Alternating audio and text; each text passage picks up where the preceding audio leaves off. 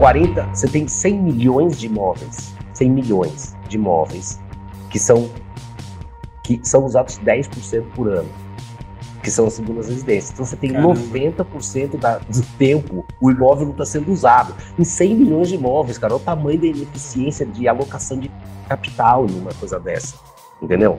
Então, assim, você tem os problemas que a gente resolve. A gente já divide por oito, então já aumenta o mercado endereçável absurdamente. A gente financia em 10 anos as, as, as frações, as cotas imobiliárias que a gente vende. Então, cada cota tem direito a 40, você tem direito a 44 dias para usar, que é o que a média, que é o que você já vai usar. Então, assim, para que comprar 100% de um ativo e usar 10, se você pode comprar 10 e usar 100%? Vamos inverter um pouco a lógica da segunda residência. Pessoal do Papo de Seu, estamos hoje com Fábio Godinho da Maidor. Tudo bem, Fábio? Tudo jóia, Dario. E Rodrigo, obrigado pelo convite. Legal. Fábio, cara, é, a gente vai falar um pouquinho hoje sobre a Maidor e vamos falar um pouquinho sobre o setor, o mercado imobiliário que tantas pessoas gostam de conversar, falar, mas pouca gente entende algumas nuances dele, né?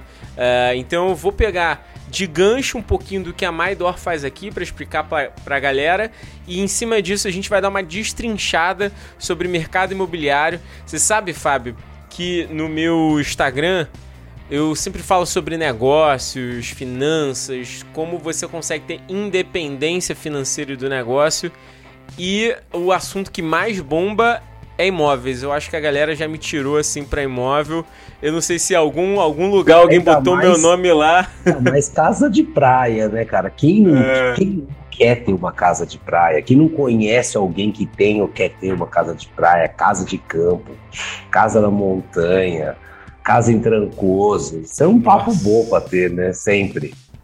É, nossa, esse é o filé mignon do que a galera gosta, né, cara? É... Agora todo mundo vai poder ter.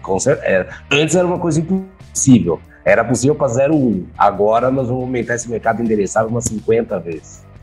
Cara, desse gancho eu já queria que a gente falasse um pouquinho da proposta de valor da Maidor, cara, porque é sensacional, tá muito conectada com isso, né? Em viabilizar o que antes era o sonho de muitos, né? Então conta pra gente o que a Maidor entrega aí pro mercado. Cara, todo mundo conhece alguém, ou ele mesmo, é, que tem ou quer ter uma segunda residência, né, cara? É a vida das pessoas, por isso que as pessoas trabalham para né, ter um bom final de semana, casa, praia, é, feriado, férias, né, cara? É um momento de descontração e união da família e dos amigos e tal. E nós, brasileiros, damos muito valor para isso, né? Muito. Então, mas chega na hora, você fala, puta, legal, vou comprar uma segunda residência. Mas quando você vai fazer a conta, você vai ver que é muito caro. Mas com os preços aí que subiram em pandemia, já teve algum ajuste no preço do mercado. Mas assim, é um ticket médio alto, né? Ainda mais num mercado de juro a 14%, cara. Você dá que dó que dá tirar um dinheiro aplicado no banco para colocar numa segunda residência. Depois você tem um segundo ponto que não existe financiamento disponível. Né? Não existe linha de financiamento disponível para a segunda residência, tem bastante amplo para a primeira Sim. residência. Né? Vou comprar um imóvel aqui no Itaim, no Itaim, em São Paulo, com certeza você vai conseguir financiamento. Agora, para a segunda residência, vai comprar uma casa em Camburi, já vai ficar um pouquinho mais difícil. Né? Depois você tem a questão de você é, não usar. Né? Então, um ticket médio, sem financiamento, que você. A média de utilização de segunda residência no mundo são 45 dias. Por isso que a gente divide em oito. Eu, eu vou falar um pouquinho da nossa da solução que a gente encontrou para esses problemas. Mas o fato é o seguinte: você compra 100% de um ativo e usa 10% desse ativo. Quer dizer, qual é o sentido que isso faz, o sentido econômico? Nenhum. E quando você vai usar o 10% desse ativo, e vem esse último problema que a gente resolve, o primeiro dia é só perrengue, né? Quando você deveria aproveitar, quando você tem uma segunda residência, você chega lá, o caseiro, você não vai nunca. Eu falo, nossa, seu, seu Dario, olha, faz seis meses que o senhor não vem aqui na casa. A hora que você aparece lá, olha, graças a Deus o senhor veio, né? Porque eu tenho uma lista de gigantesca. By the way, vai fazer sol, mas a piscina tá verde, porque queimou o motor e a gente não teve troca. Nossa. Então já começa por aí. Então você tem muita dor. O processo é maravilhoso você ter uma segunda residência. É todo desejo, todo mundo quer ter uma segunda residência. Todo mundo quer ter uma casa na praia, uma casa em Campo Jordão, uma casa em Trancoso, uma casa na Praia do Forte, uma casa nos condomínios próximos de tu, aqui em São Paulo, Búzios, enfim. Mas é caro, você não usa, não existe linha de financiamento. A conta mensal você tem que pagar sozinho. Então, assim, Fora você tirar um dinheiro da renda fixa do banco ou de outros investimentos que você tem, é um negócio que deixa de gerar uma renda para um negócio que começa a te consumir 10, 15, 20, 30 mil reais por mês para manter. Fora o fato de toda, é, de toda a questão de cuidar da casa, manutenção da casa. Então a Maidor, como ela resolve essas, essas dores, né? E por que, que a gente aumenta tanto esse, mercado endereçado? Primeiro que a gente já diminui por 8 o ticket de entrada, né? Então você que ia tá, gastar lá, comprar uma casa de 7 milhões, 8 milhões na praia, você vai gastar um para usar o mesmo tanto que você usaria se você tivesse uma casa de 8 milhões. E esses outros 7 milhões são aplicados no banco te rendendo 70 mil reais por juro, de juro por mês. Cara, isso, isso já começa uma coisa bem interessante, porque você tá falando uma, uma realidade muito, muito muito própria, né? E aí eu posso até dizer por mim também. Eu sou um cara que eu amo viajar.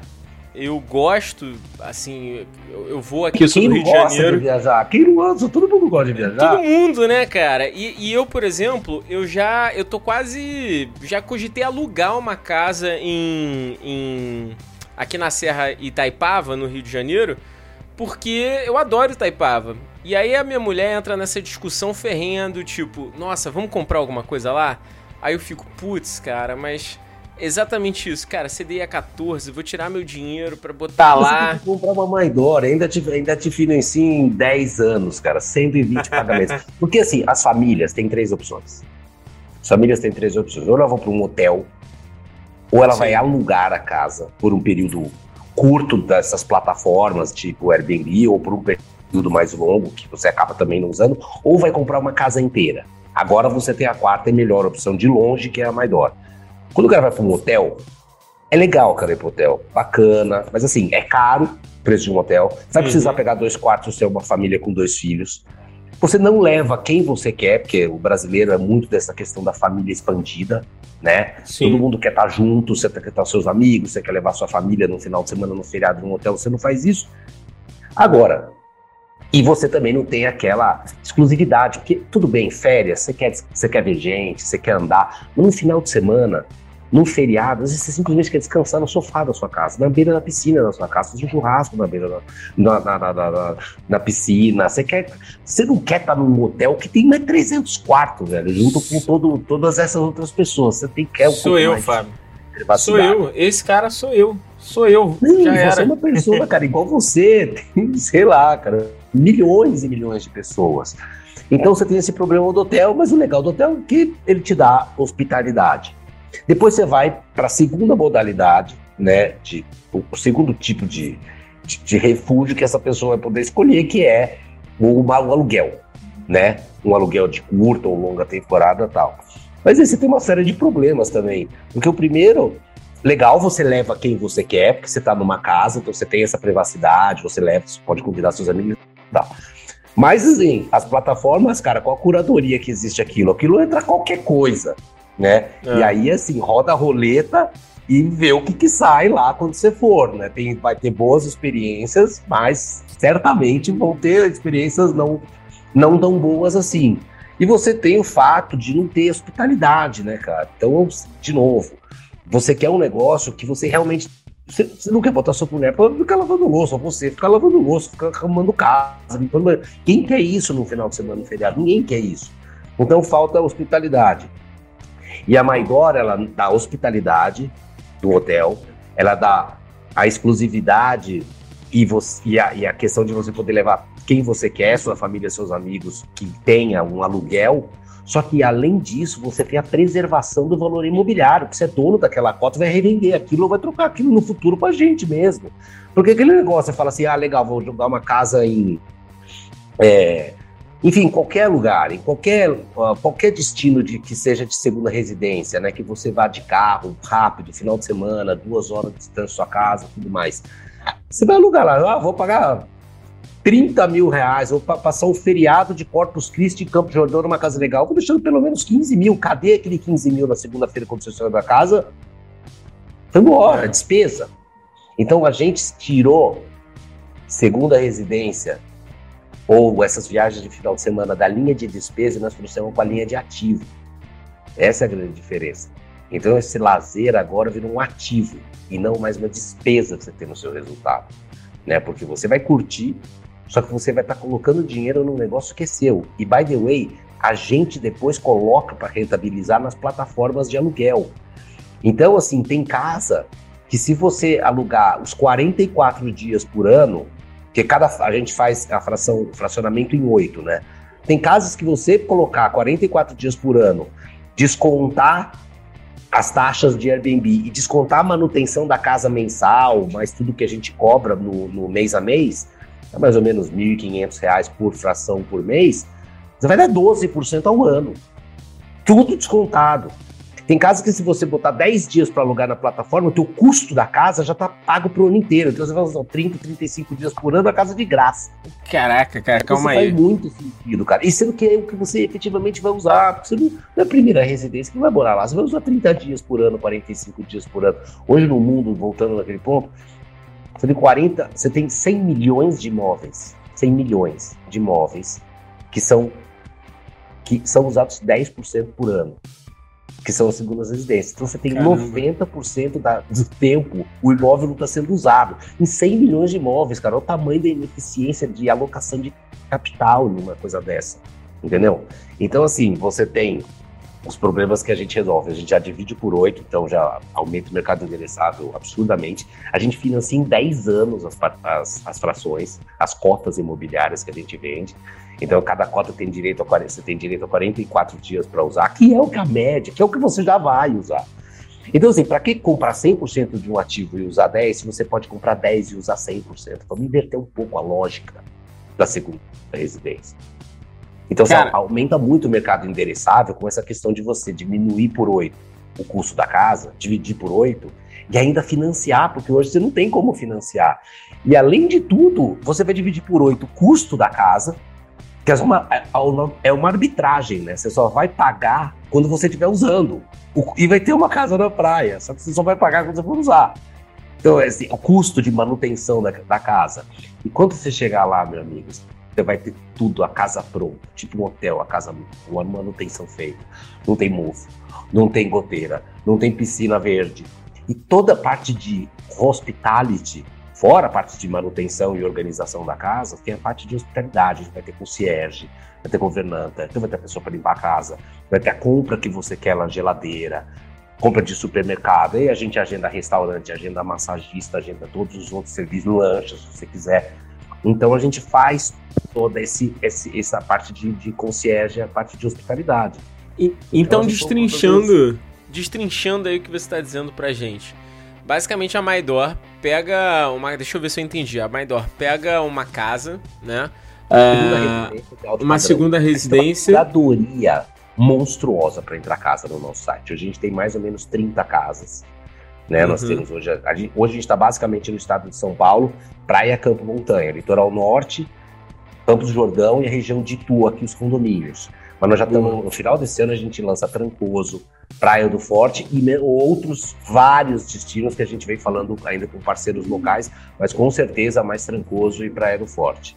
Aí, aí a pessoa, é, você divide a casa em cotas, né? É, cotas oito de, cotas. Oito cotas, cada cota dá direito a 44 dias, é isso? Cada cota 44 dias. Exatamente. E a pessoa compra essa cota, mas quando ela compra, ela, ela tá comprando o ativo ali, ela vai ter o nome do imóvel no nome dela, é isso? Como é que funciona? Exatamente, ela vai ter um ativo mesmo, e esse ativo tem claro imposto de renda. Certo. Claro, imposto de renda. Como é que funciona e qual é a forma mais simplificada que a gente encontrou para resolver esse problema? É a gente compra a casa. Essa casa, a matrícula é incorporada por uma SPE SA e tá. cada cotista vai ter 12% do capital da SPSA. Quer dizer, é uma SPSA por matrícula. Não é uma empresa por casa, não é uma empresa que tem várias casas. É uma SPE específica, uma SPSA por casa. Você não vai nem saber quem são os cotistas, por isso que a gente fez a SPSA. E nós trabalhamos, cara, oito meses com o Rodrigo Bicalho, com a equipe dele. O Rodrigo Bicalho é um, um melhor advogado de Rio State do Brasil. Quase como uma jurisprudência que o Bicalho escreve. E como a gente sabia, por ser um modelo inovador, por ser um modelo novo, que a gente investiu muito nesse deck jurídico. Nós trabalhamos oito meses com a equipe do Rodrigo Bicalho para que a gente tivesse toda essa segurança, né, dos contratos. Então, não só a formulação, né, e o desenho dessa SPSA, como todos os contratos que a gente tem de compra e venda, da opção da casa, regulação, o regulamento da utilização da casa, né, a, a, as, todos os documentos da SPSA também são todos feitos pela equipe do Bicário. Legal. A pessoa compra a cota e tem direito a usar 44 dias.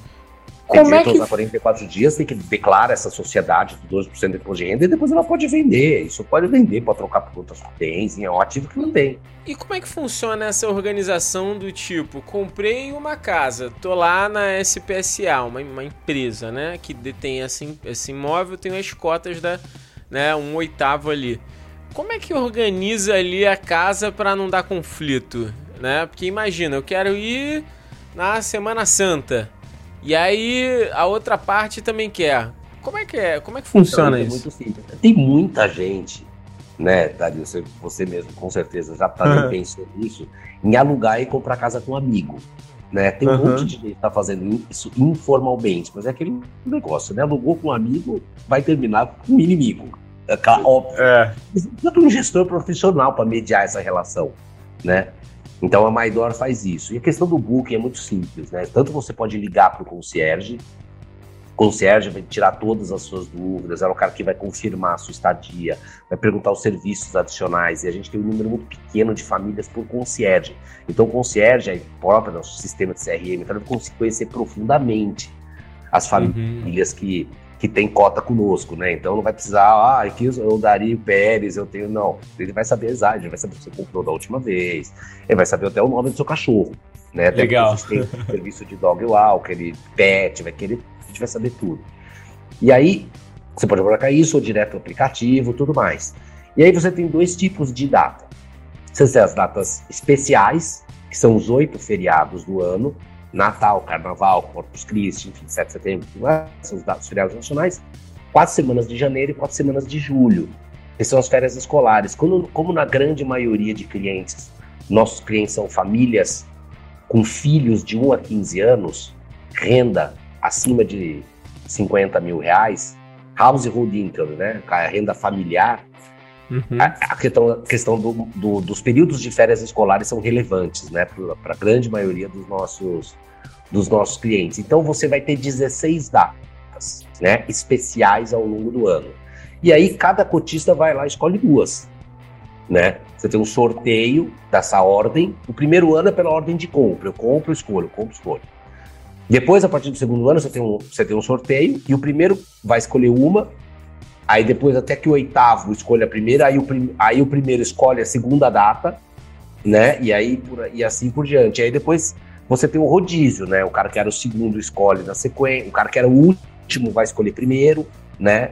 E aí você tem esse rodízio ano a ano de forma a que todas as pessoas possam ter né, o mesmo direito. Né? Ninguém vai ter benefício diferente. Né? Tem alguns empreendimentos de multipropriedade de padrão mais baixo, né? Esse que, que, que, que existem no mercado hoje, que vende só a alta temporada, só a baixa temporada, a gente não tem isso. É, todo mundo, todos os cotistas são realmente sócios igualitários da casa e tem exatamente é, os mesmos os mesmos direitos. E isso você escolhe anualmente, as datas especiais. Depois você tem as datas normais, né? Fora, fora é, os, os feriados nacionais e férias. Você tem uma janela de 24 meses para marcar, o mínimo de, de duas noites né, na, na casa, um máximo de 14 noites corridas né, dentro da, da casa. E você pode ir lá e buscar com 24, com dois anos de antecedência. Se eu tiver esse nível de planejamento, já pode, já marca os próximos dois anos na casa. Caramba! É legal porque você organiza a casa aí nesse sentido.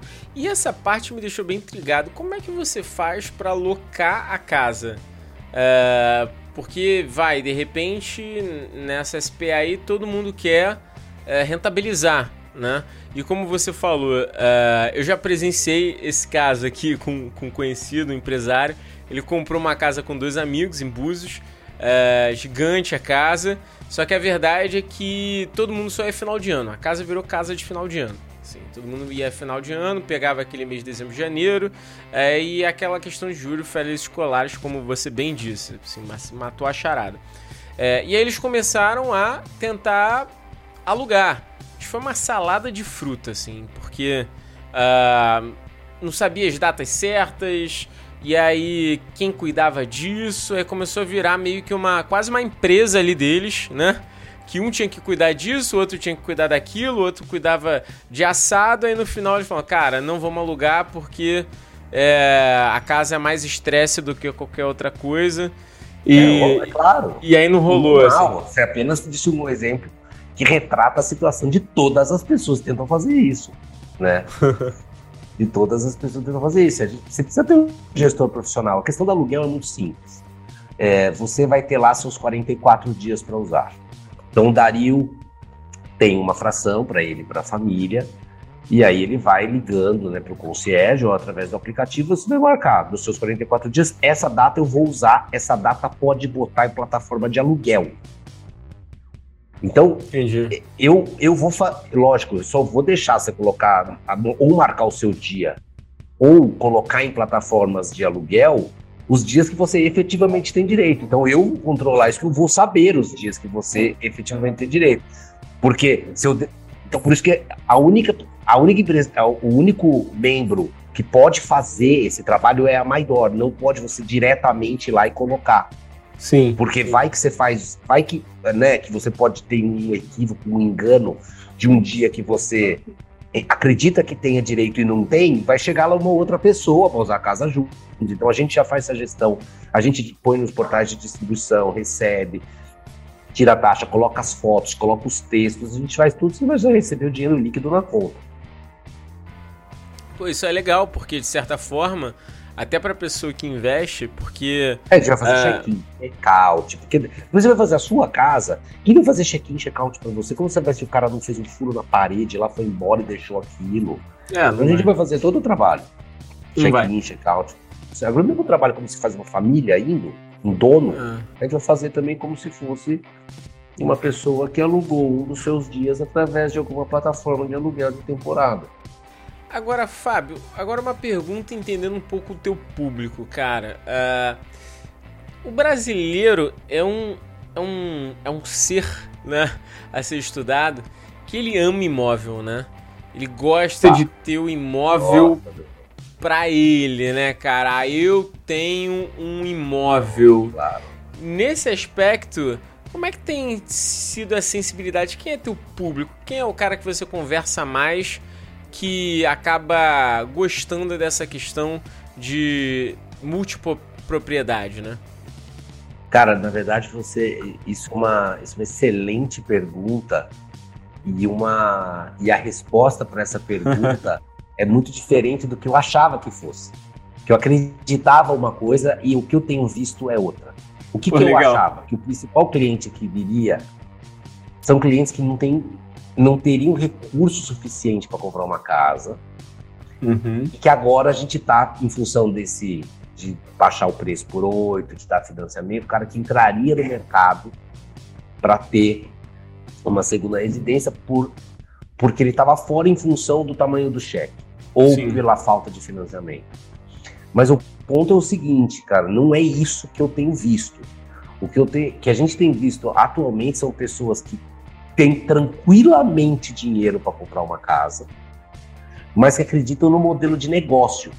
Então, caras que viajam, que sabem que esse negócio existe nos Estados Unidos, compartilhamento, então o cara já é muito evoluído nesse sentido, né, de, de acreditar no modelo de compartilhamento de coisas que você não vai usar 100%.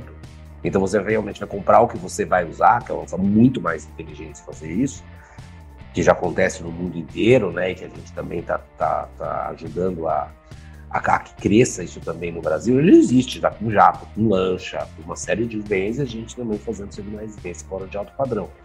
Então as pessoas são pessoas que estão vindo mais pela inteligência do modelo de negócio do que pela falta de recurso de ter, é, de ter esse recurso para comprar uma casa inteira. Poderiam, tá? Com, com, com absoluta certeza. Ah. Mas. É o cara que de repente já, já entendeu, o cara já entendeu que. Putz, ah, fala assim, pra que, que eu vou tirar 5 milhões na conta se ah. eu 500 mil numa Tava gastando aqui muito dinheiro e, pô, no final eu não uso, né? É o cara que já tem consciência do uso, né? Exatamente. Exatamente. Cara, legal, interessante isso, porque uh, eu, eu, eu imaginava muito o cara da, da segunda casa como o cara que gosta de ter pelo status pura e simplesmente, né? Eu tenho uma casa minha. Que no final não deixa de ser dele, né? É, no final é verdade, no final é dele, né? Fica vazia 90% por ano, mas a casa é dele. Ele pode é. chamar quem quiser. Como ele chamaria quando a casa é dele? Mas ele Boa. chama alguém quando ele não tá na casa? Ele não. não. Agora ele chama quando ele tá lá. Agora ele fica saindo emprestando a casa para qualquer um. Não. Agora, na verdade, você pode emprestar também a sua dorme nos seus dias. Você pode pegar lá as pessoas e emprestar. Agora não tem problema nenhum, a casa é sua. É. Inclusive, se você cair com Réveillon de uma casa em Trancoso, você pode botar numa plataforma de aluguel, pegar um caminhão de dinheiro, você payback na sua inflação lá e alugar.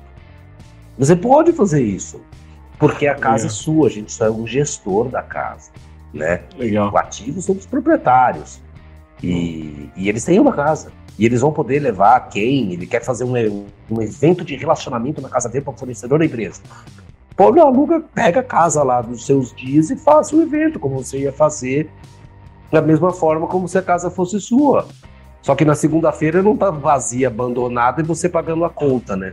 E tendo aquele dinheiro empatado numa segunda residência que poderia estar no banco gerando rendimento para você pagar a, tua, a sua fração, né? E Fábio, da onde veio essa ideia, né? É, eu, já, eu já li um pouco da sua história, mas queria escutar agora de você. De onde veio a ideia da multipropriedade? Como é que você chegou nesse modelo atual, cara? Conta um pouquinho aí da tua estrada. Cara, a gente. Eu tenho 15 anos de, de mercado de turismo, mercado imobiliário, né? Comecei nesse segmento como diretor da CVC, né, lá em 2008, e, e trabalhamos lá naquela, na, na venda da CVC para Carlyle, né, na época, Carlyle é o maior fundo de investimento private equity do mundo, né, uhum. a gente fez aquela transação, valuation de um bilhão de reais na CVC, foi um negócio super emblemático na época, né, um super caso de sucesso para Carlyle, né, e a turma lá do Fernando Borges foi muito foi bacana, né? Foi um case muito relevante. É a primeira empresa, né, assim, Imperador de Turismo se tornar pública, né, no mercado e tal. Então a gente fez aquilo, depois eu saí. Na sequência, né, o grupo tinha uma companhia aérea, que era a Webjet, inclusive é no Rio de Janeiro. Sim. Aí no Rio. E, é, e aí nós. Nossa, eu entrei na Webjet um CEO. A empresa tinha três aviões. Desculpa, um pouco gripado aqui. A empresa tinha é. três aviões e três anos depois nós vendemos para a Gol com quase 30 aviões. A gente botava 10 aviões por ano na malha, num acordo grande que a gente fez com a GEC App e tal e tudo mais. A gente abriu, cara. Aí a Webjet aí seria um podcast à parte aqui, né? Com certeza, mais uma hora de, de conversa. Mas o long story short é isso, a gente ia fazer a abertura de capital dela, enfim, 2009, 10 e 11. A gente ia fazer a abertura de capital dela em meados de 2011, aí veio aquela proposta da Gol para aquisição de 100% da empresa, a gente acabou é, desinvestindo. Na época o IPO ia ter que ser um pouco a liquidez, que ia ser unit, né? Porque tinha ainda a restrição do capital estrangeiro na aviação, hoje não tem mais. Mas na Sim. época tinha, né? Então era como tinha também, como tinha para as empresas de mídia, como tinha para as empresas de educação, então a gente fazia Unity tal, que complicava um pouquinho a liquidez do, do papel e tal. Então a gente acabou também é, desinvestindo de 100% para Gol. Carlyle me chama, Carlyle família Paulos, né? Que tipo, Sim. família com o Guilherme, com o Gustavo Paulo, 15 anos, né? Então, só que eu tenho extrema admiração e respeito, né, pela, pela história deles, né, a fundação da CVC, do Guilherme, depois a continuidade que o Gustavo tá dando as, as questões aí dos aos investimentos da família e tal, né? E aí eu voltei para a CVC, mas o controle era da, da Carlyle na época. Fiz o IPO da, de janeiro de 2012, fiz o IPO da CVC em dezembro de 2013. Um time super forte que tinha lá, que era o Falco, era o CEO. Falco que foi da Oi, da TAM e tal. Eu era o vice-presidente de produtos, marketing, operação. Walter Patriani era era o head de vendas, né, que é a grande lenda de, de, vendas no Brasil. Hoje tem uma, uma, uma incorporadora que começou pequenininha em Santo André, depois que saiu da, da, da, da CBC, já fatura um bilhão de reais por ano, cara, mais. Pouca coisa. Assim. Ah, não, eu só, só aprendi com craque. E tive o prazer de trabalhar com esses caras todos, o Fogaça no CFO, e a gente fez a abertura de capital né, em dezembro de 2013.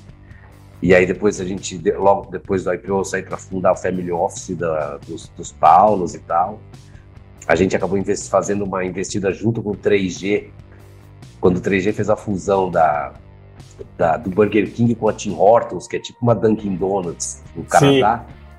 A gente, depois eles criaram a RBI, né, que é a holding, a holding listada. Hoje tem outras marcas também, tem o Popeyes deles e tal a gente pegou uma, uma master franquia da Tim Hortons, uma região enorme no Midwest americano, que aí eu fui para lá para tocar o startup da operação.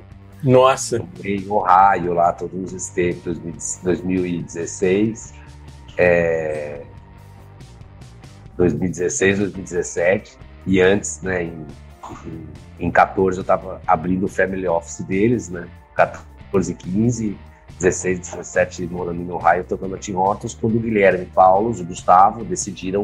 Eles uma a maior rede de hotelaria de lazer do Brasil, era da família, é, e eles decidiram também colocar ela nesse trilho que a gente fez com o WebJet, com o CDC, né, de implementar uma gestão profissionalizada, né, com time, com processo, com sistemas, com meritocracia e tal, e buscar sócios de mercado e tudo mais, né?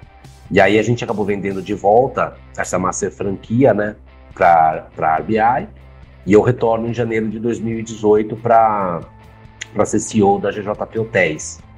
Aí, de novo, o grande ponto ali foi, transform, foi transformar uma rede de, de hotelaria num business de hospitalidade. Né? Porque Legal isso. É, hotelaria, cara, lógico, tudo na vida tem exceções, mas na média, hotel é um negócio de uma TIR de 10%. E um cara para ter um retorno de 10% no capital que ele tem, um ativo de baixíssima liquidez, com aquele tanto de funcionários, né? Então você tem ativo, você tem passivo ambiental, você tem passivo trabalhista, você tem passivo um negócio de pouca liquidez para dar 10% ao ano. 10% de retorno é muito pouco. Muito. Mas quando a gente pega o ativo da hotelaria de lazer, incrementa ele com um timeshare, que é uma unidade de geração de caixa brutal, e faz desenvolvimento imobiliário através de multipropriedade com a prestação de serviço do hotel, aí você vai para um negócio de tiro de 30%. Aí começa a ficar legal o jogo. Então, essa foi a transformação que nós fizemos na GJP, muito inspirada na Merit Vacation, né? A Merit Global, ela, ela fez um spin-off, ela se dividiu em três unidades de negócio. A parte imobiliária, que virou um REIT, né, que é tipo um fundo americano, que é cotado na bolsa, um REIT que era da Merit. Depois você tem a, a gestora e administradora dos hotéis global, que ficou a Merit International, que também é cotada, cotada em bolsa. E aí tem os, todos os ativos de lazer, timeshare e propriedade, agora na Merit Vacation. Então, essa é uma empresa que a gente se, se baseou muito nisso, né, cara? Uma empresa que antes da pandemia, hoje ela vale puta, 40% mais do que ela valia no pré-pandemia, né? Um negócio que se desenvolveu bastante e aí meio que a gente foi inspirou muito nesse modelo. E dentro dessa transformação, aí é que eu fui começar a conhecer muito mais o modelo imobiliário através de multipropriedade, né? que é você ter um ativo, fracionar, vender as frações para proprietários, não é timeshare. Muito diferente timeshare. Timeshare você compra tempo. Sim. Multipropriedade, no caso da Maidor, e do que a gente fazia também na você compra ativo, não compra tempo. Então, tem um negócio que é hereditário, né? Seu filho, você declarando por um ativo seu. Seu como se tivesse um imóvel. É porque é um imóvel, né? Uma fração de um imóvel. E aí, dentro disso, nós, ah, cara, a gente montou mais de 2 bilhões de reais de VGV em projetos de multipropriedade, né, em, em land banks que eram ao redor do, dos hotéis, ou em, em, em land banks que eram, que eram de desenvolvimento, né? E aí comecei a conhecer muito esse modelo. A GJP nós vendemos por quase 800 milhões de reais para um grupo gestor de fundos imobiliários, né, que é a RTSC, então ela tem alguns fundos, alguns fundos imobiliários né, que, que, que, investem no segmento de CRI e tal, ligados à multipropriedade, a maioria deles, que é o, o Hectare, né, que é o HCTR11, Sim. o Devante e tudo mais. São fundos que têm muita liquidez. O Hectare, cara, é um dos fundos que mais cotista tem é, listados, né? E aí, você, nesse inteirinho, achei muito interessante isso. O, o shift do modelo é, de negócios que você acabou pegando na, na GJP foi olhar é, a questão de multipropriedade. Então, ao invés de você ter um ativo parado, você começou a abrir mais ativos através de multipropriedade. Então, você coletava investimento da hotelaria, né? Que é um negócio que a gente já conhecia. E é um negócio que eu já tenho. Então, o negócio da multipropriedade já dá muito mais escala, né? Para uma base hoteleira que de serviços que já está lá, né? Já vai ter as pessoas, você já vai ter uma cozinha, você já vai ter o chefe, você já vai ter a pessoa que vai fazer check-in, check-out de governança, por que, que você não faz empreendimento do lado, vende tudo aquilo e ainda dá o serviço do, do hotel, né? Entendi. Um negócio excelente, né? Porque hospitalidade é um business de escala.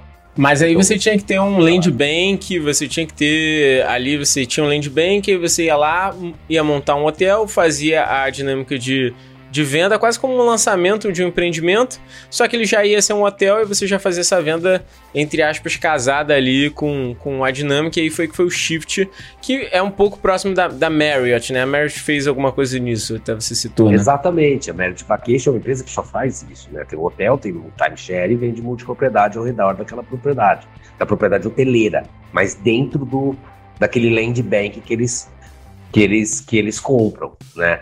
Então, isso foi. E aí, dentro do, da transação, né, do, do processo de M&A, o processo de M&A demorou um ano, né, para essa venda para os fundos. Eu já, putz, eu fiz diversos M&As que a gente falei, né, Coca Live, né, da venda da, GJ, da, da, da, da Webjet, depois a IPO da CPC, e ele estava no meu quarto processo de M&A, né.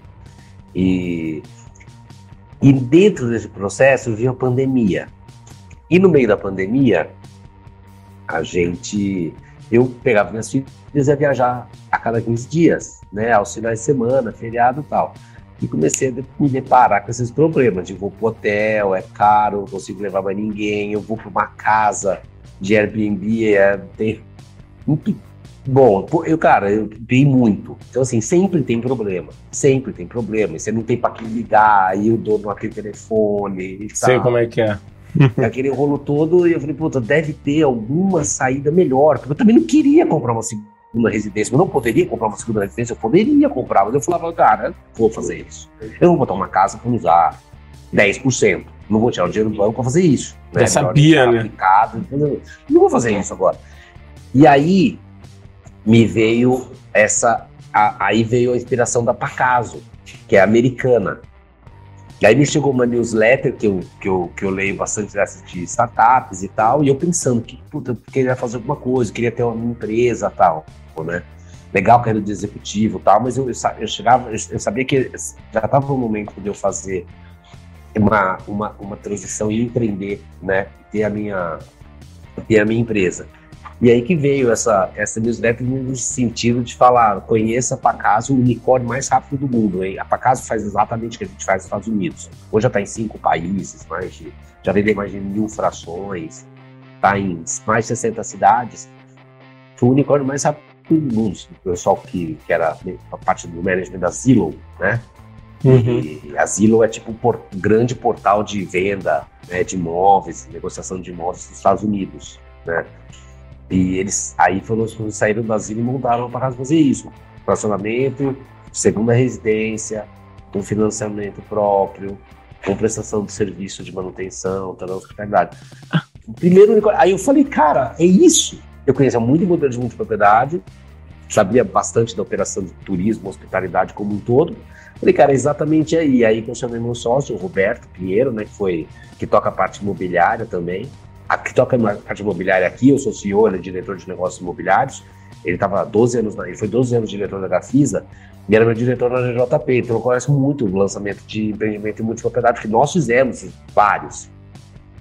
É. Eu falei, nossa, Roberto, vamos fazer isso e tal. E aí, depois a gente teve a felicidade de encontrar é, outros sócios é, importantes, né, como a, a RTSC, né, a, a ACE, que é a maior aceleradora de startups da América Latina, que fez todo o processo de, do início da Maior, de analisar a viabilidade, MVP, aquele monte de coisa, colocar o mercado endereçado. O mercado endereçado do segundo residência no Brasil é 500 bi de reais. Caraca, muito bom. Muito bom. O mercado endereçável gigantesco, né, cara? Então, por mais, ah, vou ter 1% de share, 2% de share, cara, é um negócio monstruoso, né? E, e, também tem a Apex, né, que é o Venture Capital lá de Vitória, ligado ao BTG também, que é que é nosso investidor. Então essa foi a essa foi a história da Maidora e aqui estamos. Né? Cara, muito maneiro essa história, cara. Muito bom ver é, startups nesse sentido que acabam tendo uma história por trás e justificando muito disso, né? Então você vê, cara, é, é, na verdade você é um colírio para os olhos dos investidores, né? O cara com track record que entendia de multipropriedade, entendia de, de turismo, junta tudo aí é, numa, num único pacote. Uma coisa que eu fiquei intrigado é, e eu queria te perguntar é o seguinte, que você falou do financiamento, eu esqueci de falar sobre isso. Como é que você consegue? Qual, qual foi o, o, game ali para você conseguir criar esse financiamento ali dentro? Hoje você tem um banco, é, você tem um FDIC. O que, o que, que você fez ali para poder viabilizar esses financiamentos? Não, um dos nossos sócios, né, que é a IPSC, ele já tem os CRIs, né? Boa. Então a gente tem, vai, um limite de crédito de 200 milhões de reais. Não é que eu tenho 200 milhões de reais na minha conta. Sim, sim. Né? Mas eu eu tenho um limite de crédito com esses CRIs de 500 milhões de reais, onde a gente pode fazer antecipação desses recebíveis, né? Porque a gente não. A gente é uma empresa que é totalmente asset light, né, cara? A gente não tem nenhum ativo no balanço.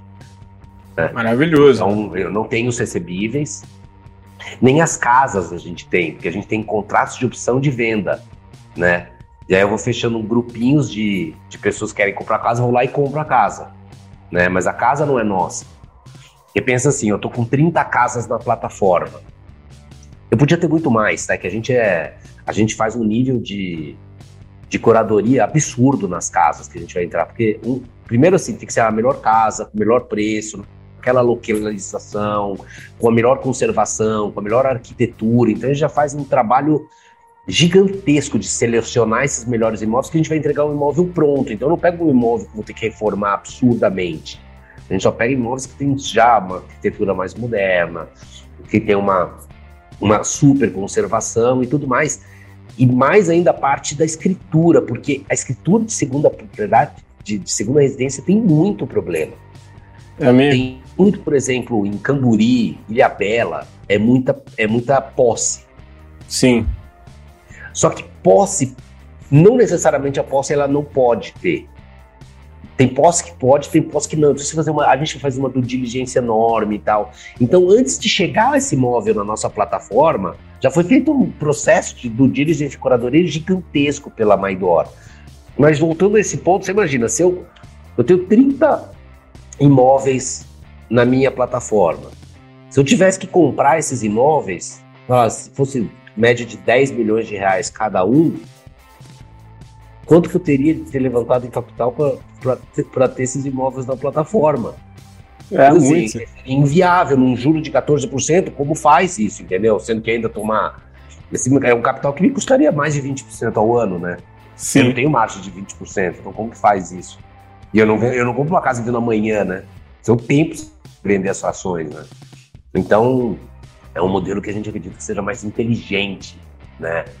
do que, do que comprar. É um modelo que te dá muito mais escala, um modelo mais inteligente, um modelo moderno, né? um modelo asset light, um modelo que você consegue, que você consegue crescer sem, sem, sem capital. Né? Cara, não, 100, 200% isso, né?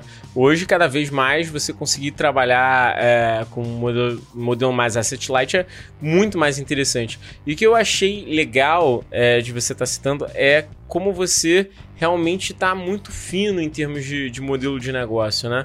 É, claro, é, toda a questão de background, mas também que você conseguiu estudar bastante o setor, porque isso, inclusive, era um ponto para viabilidade que muitas vezes eu, eu para ser bem sincero, nunca vi uma Maidora aqui no Brasil. Não, não sei como é que tá a questão de concorrência. Não, é, não, a gente tem, a gente foi pioneiro, né, nesse nesse nesse lançamento. Então, é, é só você, né? Então, mas, mas tem outras coisas pouco próximas, mas diferentes. Não de segunda casa, não, não, não nessa, nessa frente. Mas até nisso eles não conseguiam entender o modelo de financiamento. Então, muitas vezes eles acabavam é, sendo emperrados porque eles não forneciam isso ou não passavam por dentro do, da, da empresa, né? Na verdade, não tinha essa, esse amarrado bem feito. É, e isso acabava sendo um struggle, né? Acabava sendo uma, uma barreira ali. E, e, é bom ver que você pensou em toda a experiência do, do cliente, né? Do momento que ele entende o local até a forma que ele vai entrar para aquele ativo ser dele, a forma de pagamento, o concierge que é legal, né? Exatamente. Uma coisa que te dá muita atenção aqui na Maidor é o customer journey, né?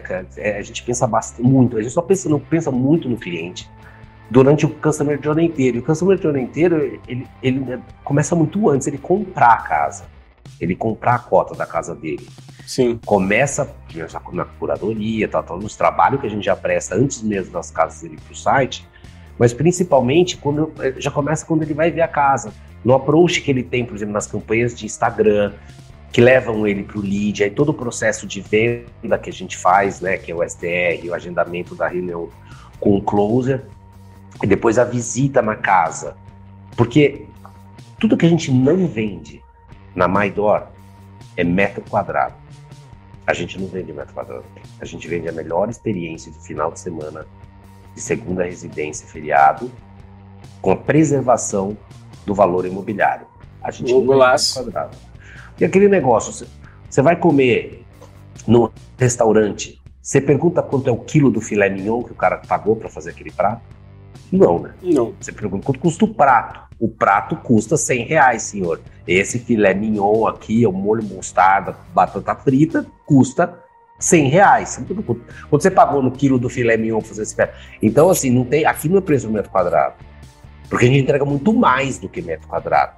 Mas para a gente demonstrar isso, que o cliente tem a percepção que ele está comprando muito mais do que metro quadrado, em todos esses pontos da jornada que tem interação com o cliente, a gente dá uma experiência diferente. Então, puta, quando o cara vai visitar uma casa, ele vai visitar uma casa, o cliente vai, próximo vai visitar uma casa. Cara, você vai ter uma carta lá, vai ter cheirinho na casa, e a gente pôs esse cheirinho na casa toda. Aí a gente vai ter bombom, vai ter aguinha da Maidora, vai ter isso, vai ter aquilo. Então, na visita, não é que ele vai ficar na casa. Aí depois ele tem lá o. o ele tem, ele assina o pré-contrato, né, que é a reserva da fração, já tem direito a ficar na casa. Aí a gente já põe de graça, já nessa assinatura, o cara já passa o final de semana na casa, vai passar o final de semana, vai ter a concierge, a governanta, vai comprar as coisas, vai dar um puta de um café da manhã para ele como cortesia nosso. Então já tem toda essa parte da experiência já uma largada. E depois tem uma série de outras coisas que a gente vai fazendo ao longo do caminho para que ele tenha essa percepção que ele não comprou um imóvel, né, cara? Ele comprou uma experiência completa, que de total resolução das, dos problemas dele com relação à segunda residência, né? E você hoje está pensando em expansão para onde? Onde é que você acha que são mercados aí que, cara, a Maidor tá mirando, assim? São Paulo, onde você está? Assim, o estado de São Paulo também, mas essencialmente mercados é, que as, tem um grande que, que tem uma grande demanda né, do, da origem né, que vá de carro, que é uhum. a que é a que é a essência da segunda residência. A exceção Sim. de Trancoso, que é um mercado que existe muita repetição, precisa ser mercados que as pessoas repetem muito. Sim. Você fala assim, é, adoro o destino, tá? acho sensacional, mas Natal, você vai para Natal todo ano? Não. Não. Você vai para Natal 45 dias? Não. Porque você tem que é uma capital, as pessoas que moram lá e tudo mais. Mas você vai uma vez pra, de férias e tudo mais. A não ser que você seja ter um kitesurf. E aí você é um esportista que pratica kitesurf e você vai lá nos destinos que próximo ao Natal tem uma série de destinos que são bons para kitesurf. Esse cara volta e, e esse é o tipo de destino a gente olha fazer um condomínio para kitesurf é uma coisa que a gente está olhando, que as pessoas voltam todo ano, né? Então esse é o cara, ele vai comprar uma uma casa na pipa, próximo ao Natal. Ele vai comprar uma casa na pipa, o cara tá no kitesurf? Não, não. Ele não é claro que não vai. Mas ele pode comprar uma fração de uma casa, porque ele sabe que ele vai voltar lá, sei lá, duas vezes por ano, ficar um tempo. E os outros dias a gente também põe nas plataformas de aluguel. Então ele vai rentabilizar, ele falar, ah, puta, eu vou passar duas semanas lá, as outras eu pego e coloco. Então ele vai, ele vai ter um retorno financeiro também daquilo. Então, essencialmente, precisa ir de carro, né? Legal. Porque também é complicado você depender do aéreo. Você viu quanto tá o aéreo no doméstico Pô, hoje em dia? Tá louco. Você botar uma tá pessoa uma loucura. de volta dá mais de 4 mil reais. Então você vai com quatro. faz a conta quanto já morre no aéreo, né? Então você não pode depender do aéreo. Mas são pessoas que têm essa demanda primária que vai de carro, regiões que tem essa demanda primária que vai de carro. Mas São Paulo, essas regiões, você vai ter a demanda primária de São Paulo que vai de carro. Campos do Jordão. Você tem uma série de regiões, tanto de, de, de montanha, campo e praia, né? Búzios, Angra. Búzios, Angra, né? E todas essas regiões de, de montanha. Taipava, né? Você Taipava e tudo mais, que as pessoas vão de carro. Então, tem um mercado primário que vai de carro gigante, né? Um outro. Então, só para dar um exemplo, Praia do Forte que é onde a gente vai fazer. Se você for perguntar para 10 famílias de Salvador onde elas querem ter onde elas querem ter casa de praia, 11 vão falar Praia do Forte. Porque se você pegar a linha verde, 40, 50 minutos você tá lá. Você tá lá. Tem um super destino bacana, aquela vilinha encantadora da Praia do Forte, tem o Tívolo ali, né, o hotel, e, pô, Tamar e a praia. Então, um super destino, um destino super legal que as pessoas têm muito. Porto de Galinhas também um destino é um destino muito forte, né? É, para quem mora, para as famílias que moram em Recife, né? Então é um destino importante. Puta, Balneário Camboriú, para quem tem, tem demanda fora, tem demanda para Floripa, tem, tem muita coisa, né? Legal. Mas essencialmente, assim, a, a exceção de alguns poucos destinos, caso de Trancoso, que ninguém vai de carro para Trancoso, é, destinos que tenham esse pelo menos 50, 60 50% da demanda que você vende para uma região primária que vai de carro, né? Boa. E, putz, infinidade de porque to, que, todo lugar tem, tem, tem uma região próxima que é a segunda residência, para quem mora em Goiânia, para quem mora em Brasília, para quem mora em tudo, qualquer lugar, sempre tem, ou uma região que tem lagos, uma região que tem uma montanha legal, e aí você vai conhecendo, né, lugares. É, tem uma região de serra, próximo a Florianópolis, que é um lugar que eu não conhecia, chama Rancho Queimado, por exemplo, cara. É Brasil, né, cara? Isso é, é. um negócio que isso. Rancho Queimado, próximo a Floripa, tem uma puta demanda para segunda residência. Todo mundo vai lá para passar. No, que, assim, e é duas horas. Duas fácil, horas. Fácil, né? O acesso é fácil. É, então, por exemplo, lá, Rancho Queimado, por isso, é um excelente destino para segunda residência. Para vender para quem mora em Florianópolis. E o teu modelo de monetização, ele tá muito mais centrado na venda ou no, no LTV desse cara, no, no, no, no LTV, claro, mas na venda ou na no FII que normalmente ele pode ter ali uh, durante o, o, serviço, né? Porque serviço, ele deve, o cara tá comprando uma propriedade, né? É extenso, né? Teu LTV é grande ali. Não, Net Present Value, o cliente nosso é, é monstro. Monstro. Não, é, é, gigantesco. porque ele já deixa uma margem na, upfront, quando ele compra, que é a margem de um ticket médio, hoje o nosso ticket médio é 700 mil reais. Boa. Então o cara deixa já uma margem enorme no upfront e depois ele tem receita recorrente de um ticket médio de R$ 1.500, que é mais ou menos quanto se cobra por mês por fração. Então, assim, o, o NPV do cliente é gigantesco. Esse NPV do cliente é muito grande, então vale a pena a gente investir no lead. Vale a pena a gente investir para trazer o cliente. Porque o valor presente líquido desse cliente é muito grande. Né? Você já tem uma margem grande na cabeça e depois você tem receita recorrente do ticket médio alto para frente. É. Pô, muito então, maneiro. Assim, com certeza vale, vale pelos dois. Vale tanto pela transação imobiliária, que é uma margem percentualmente menor, mas ela nominalmente é importante, porque é sobre um ticket médio grande, e depois você tem a recorrência do hospitality, né? Da margem que a gente tem na hospitalidade. E, e também tem, eu não sei se você acaba uh, também tendo algum tipo de, de taxa de sucesso, sei lá, algum, algum rebite, alguma coisa nesse sentido, com relação ao financiamento também, né? É, a gente não ganha dinheiro no, na, na questão financeira, até porque com juro, né, como está hoje em dia. Aí inviabiliza. Para quem, quem vê esse podcast dois, daqui dois anos, vai, com, você, com certeza vai estar totalmente diferente, né? Porque a gente sabe, esse é um mercado super cíclico, né? Muito. E a gente está muito provavelmente no pico do ciclo, pico mais alto do ciclo da taxa de juro, que reflete, obviamente, em todos os ativos. E o ativo imobiliário não é diferente. Então a gente não tem nenhum espaço hoje em dia para fazer spread na taxa de juros no financiamento. Então a gente só repassa tudo que a gente tem. Boa, legal. Cara, Fábio, assim, tô impressionado assim com o teu modelo, acho que é muito legal. É... Temos uma cota vendida. Talvez, talvez. Vem pro Rio primeiro, tem que, tem que ir de carro. é... Cara, mas eu, eu realmente achei muito interessante. É, para finalizar, eu só queria que você esclarecesse para a galera a diferença de multipropriedade e time sharing. Uh, porque, porque isso é algo que as pessoas uh, têm dificuldade, até eu tenho também. Eu demorei para entender um pouquinho a diferença de um de outro. Uh, e a galera, um tempo atrás, ficou um pouco ressabiada com time sharing, né?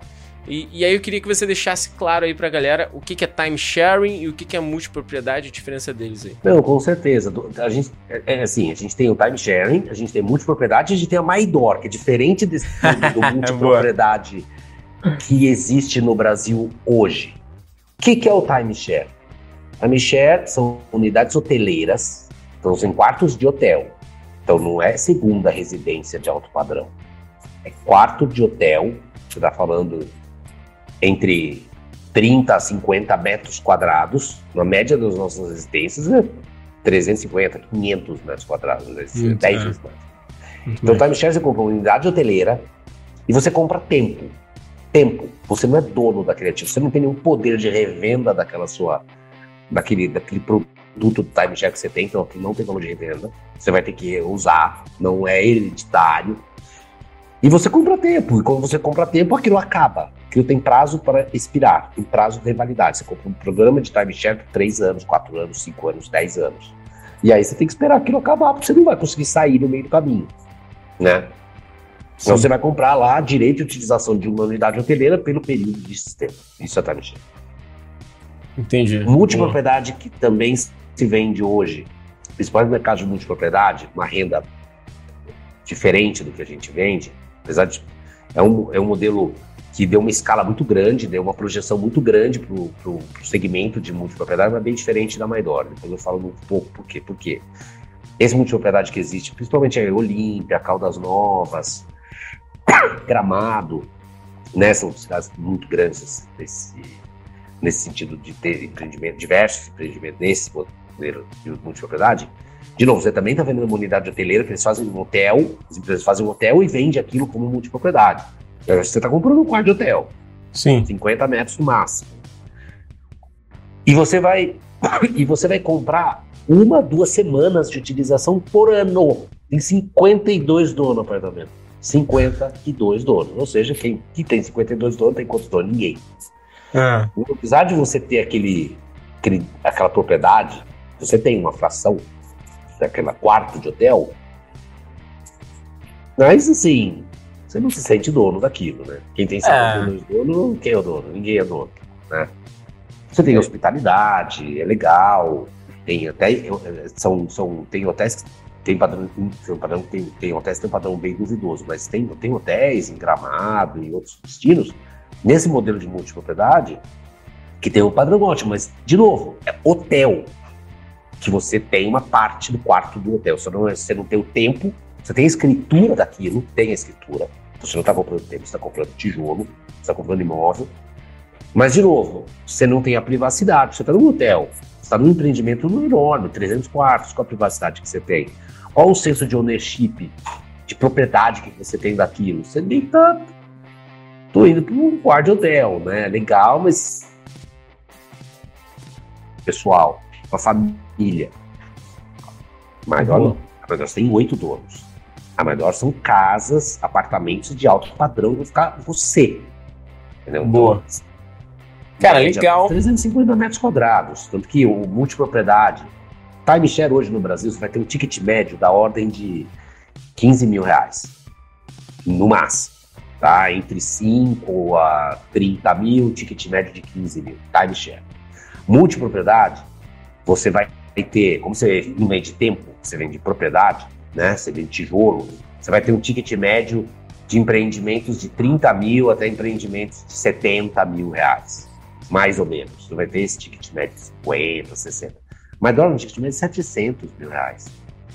Primeiro que eu vendo para muito menos pessoas, são oito, oito e oito que realmente, cara, sente dono daquela casa. Porque ele vai muito mais, ele não vai uma semana por ano. Ele vai cinco, seis semanas por ano. E, e, e, é uma casa que ele tem a liberdade, é a casa dele. Um quarto de hotel que, em tese, é seu. Né? Em tese não, na realidade é seu. Mas que você o senso de ownership daquilo é duvidoso. Você vai falar, nossa, essa é a nossa casa de férias, um quarto no hotel, mesmo que seja estrelas. Entendeu? Boa. Então, o MyDog, você efetivamente tem a sua, a sua casa, você tem toda. Apesar. A, e mesmo e tendo todos os serviços de hotel, né? Você tem sua casa com serviço de hotel, sendo que a casa é sua você pode revender, quer dizer.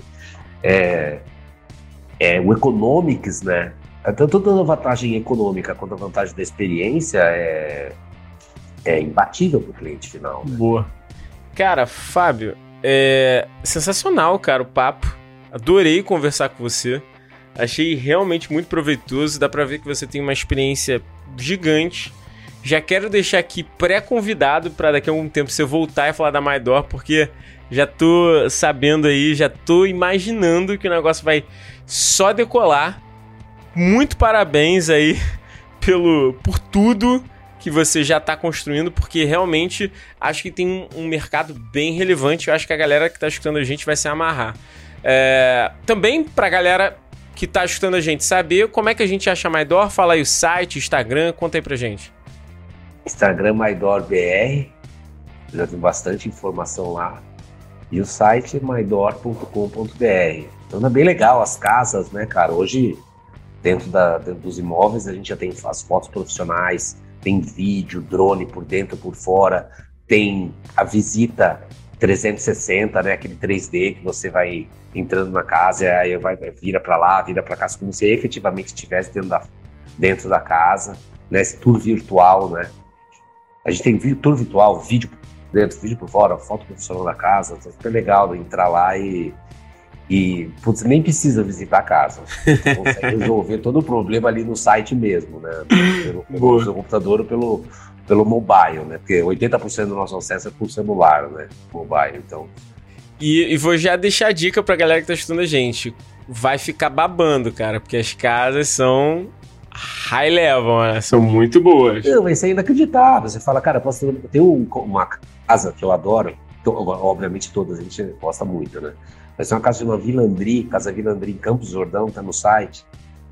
Era uma casa recém-feita, mobiliário de primeira linha, tudo, uma casa linda, maravilhosa, vai receber com tudo, roupa de cama, mesa, banho, garfo, tudo pronta, forno, tudo. vaso, casa cheirosa, por 750 mil reais a Assim, é inacreditável. Você ficar numa mansão daquela, por 750 mil reais, você vai ser sua, você vai chamar seus amigos. Vamos um churrasco para a turma da, de vendas na minha casa no final de semana. Vai, a casa vai lá e faz.